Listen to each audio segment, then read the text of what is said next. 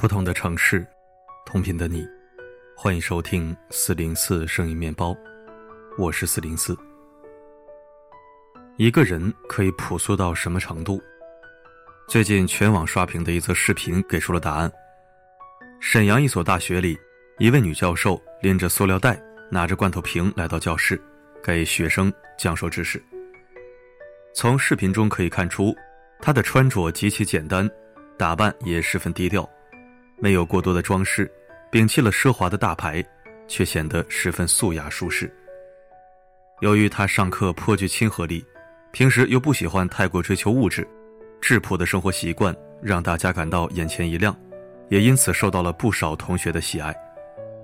于是有同学在刚下课时拍下了视频中这一幕，一时间引发全网纷纷点赞。有人感慨，不敢相信。现如今竟然还有如此朴素的老师，这才是孩子们的榜样。对于自己在物质上的选择，这位教授回应道：“瓶子是一年前喝果汁剩下的，用来喝水很方便，平日上课开会都习惯带着。而那个袋子是食堂的打包袋，非常结实，装书很方便。”谈起自己的人生追求，他笑着表示：“物质是次要的，更加重视内心的富足和知识的积累。”一个人的价值不应该被物质所束缚，应该通过努力来实现真正的幸福和满足。人活到极致，大抵正是素与简。越朴素的人越高贵，越简单的生活越高级，越节制的人生越幸福。鲁豫有约有一期，鲁豫请教诗词的女儿叶嘉莹：“您给年轻人有什么样的建议呢？”叶先生想了想，回答说。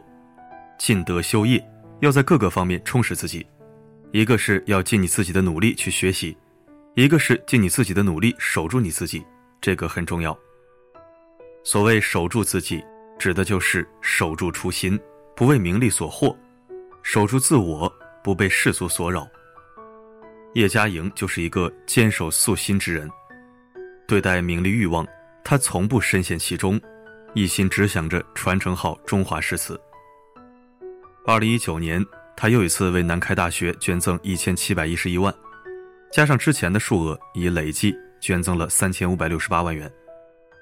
他还把自己的全部财产捐献给南开大学教育基金会，用于支持中华传统文化研究。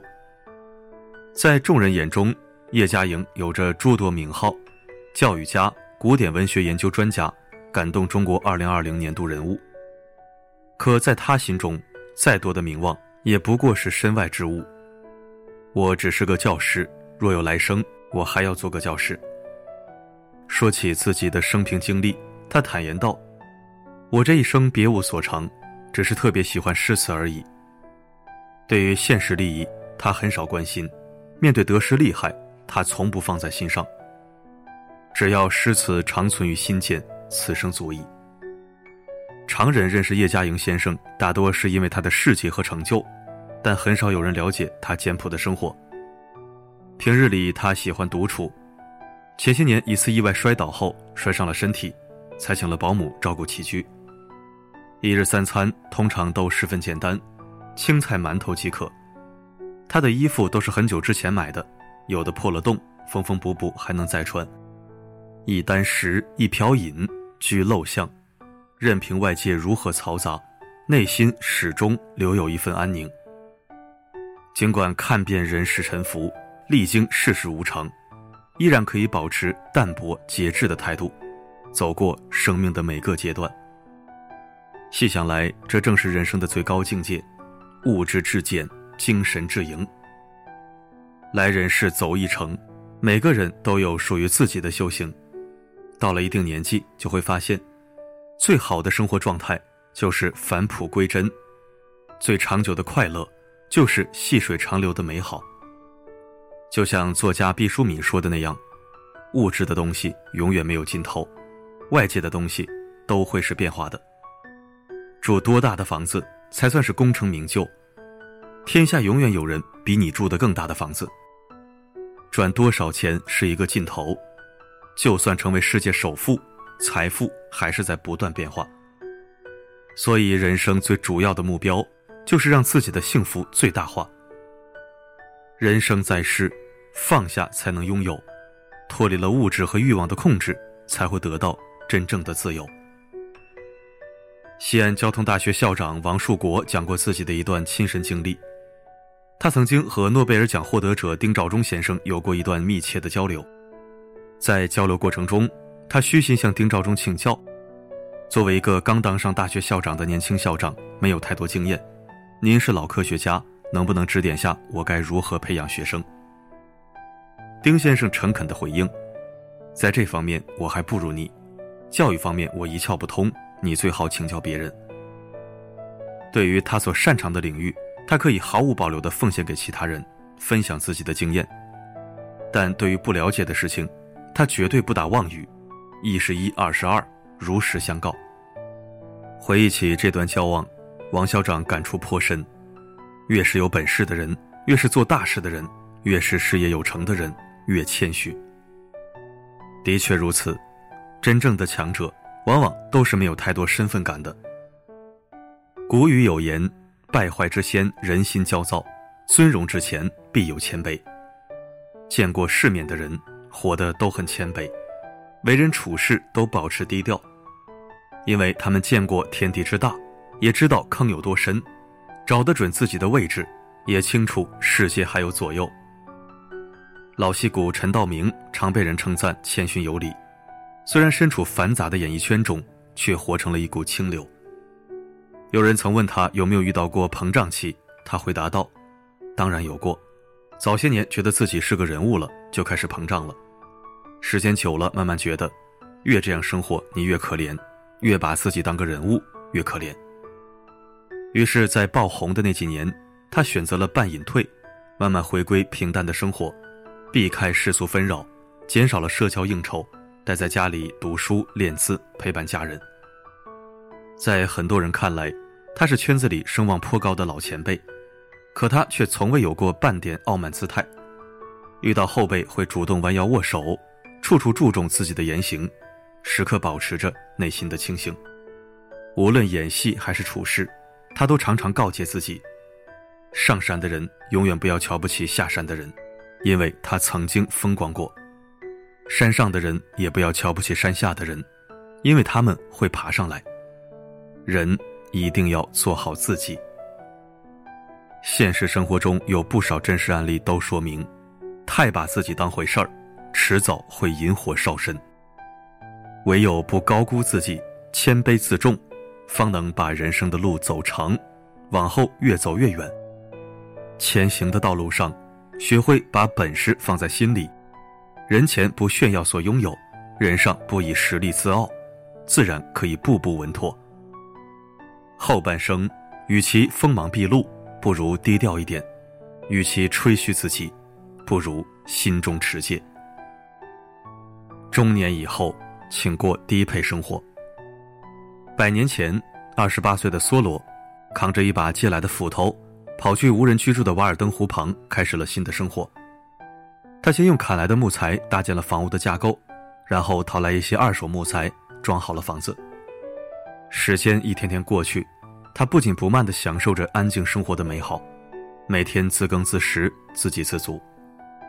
那个时候，他身边的很多人都在追求名利、物质、金钱，而梭罗却认为：“我愿意深深地扎入生活，吮尽生活的骨髓，过得扎实简单，把一切不属于生活的内容。”剔除的干净利落，把生活逼到绝处，用最基本的形式，简单、简单再简单。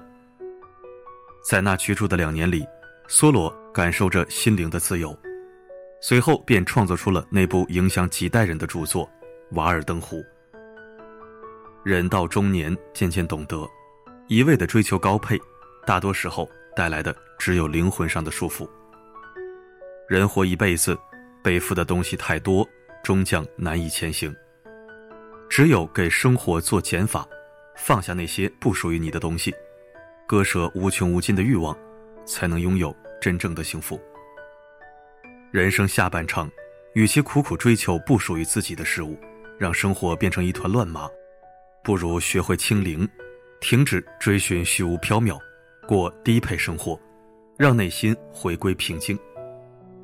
物质低配，放下无关紧要的面子，过好当下，不跟风，不攀比，警惕消费陷阱，只买自己真正需要的物品。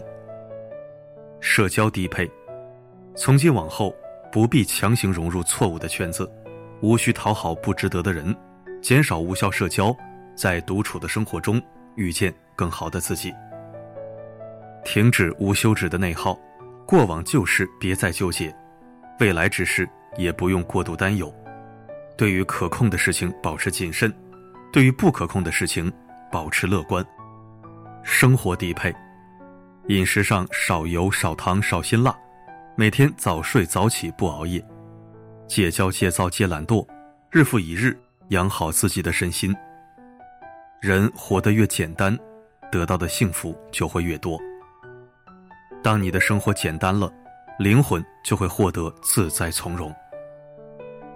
听过一段很深刻的道理：人活着有三个层次。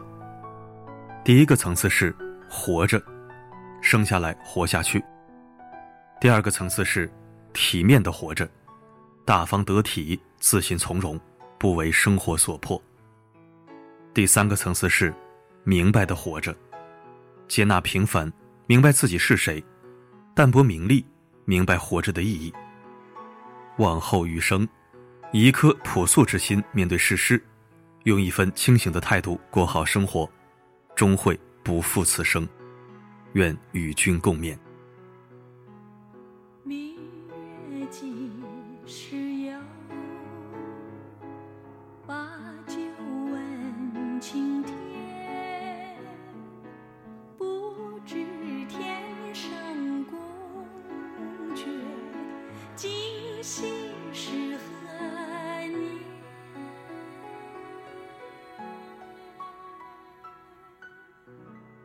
感谢收听。